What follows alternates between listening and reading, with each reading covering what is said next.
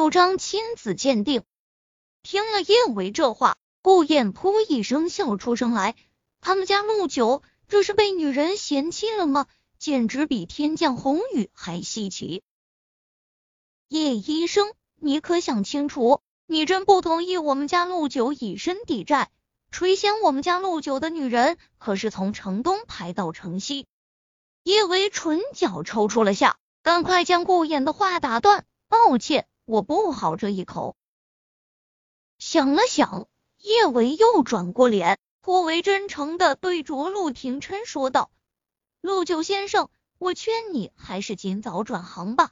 你虽然现在没事，但那方面消耗多了，早晚得出问题。男公关这工作是赚钱容易，但身体更重要。”关键是，他不希望有一天小宝和小贝知道他们的亲生父亲其实是个男公关。男公关听了叶维这话，顾衍控制不住爆笑出声，哈哈！叶医生，你说我们家陆九是男公关？哈哈，对我们家陆九就是男公关，你要不要嫖一下？陆廷琛的脸色本来就不好看，现在听了顾衍这话。陆廷琛的一张俊脸更是黑的看不到光，他凉凉的扫了顾衍一眼，顾衍连忙噤了声。他抬起脸，眸光莫测的看着叶维，那么深沉的眸光让叶维的心止不住的漏跳了一拍。这个男公关长得也太妖孽了，难怪那些个富婆愿意往他身上砸那么多钱。叶维弱弱的吞了口口水，我很穷，嫖不起。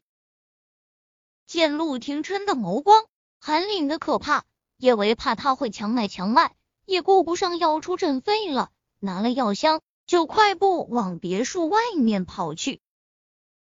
顾雁还没逗够叶维，他一瘸一拐追着喊：“叶医生，你别跑啊！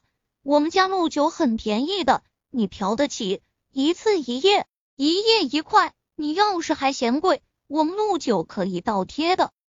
顾大听到陆廷琛这盛满威胁的声音，顾衍连忙屁颠屁颠进屋，满脸堆笑。陆九，我错了，我自断第三条腿。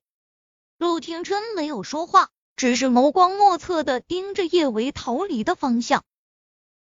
这个小女人竟然敢说她是男公关，谁给她的胆？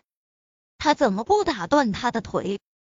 他下意识的抚上自己的唇。他向来是不近女色的，除了五年前被下药的那一晚，他不碰女人，以至于他的那些个好友都误以为他那方面不行。但今天也不知道怎么了，这个女人靠近他，向来自制力傲人的他，竟然有点儿情不自已。还失控的吻了她，唇上依旧残留着他的味道，很香，还有点甜，有一种说不出的熟悉感。陆廷琛正努力回忆着是否在什么地方见过这个女人，他的手机忽然响了起来，是一条微信验证消息：“你有百分之五十的可能是我爹地。”陆廷琛微信从不加陌生人，他微信上的好友一只手就能数过来，但莫名的，他竟然通过了这个叫做“拐个爹地带回家”的好友验证，几乎是立马，拐个爹地带回家就发过来了消息：“陆廷琛，陆先生是吧？陆九，嗯，拐个爹地带回家。”我们两个人的外形相似度超过百分之九十，我觉得我很有可能是你遗失在外的儿子。我建议我们见个面，做个亲子鉴定。说完这话，怪哥爹地带回家就发了一张照片过来。看着微信上收到的那张照片，陆廷琛的瞳孔骤然收紧。的确，这个孩子几乎和他一个模子刻出来的。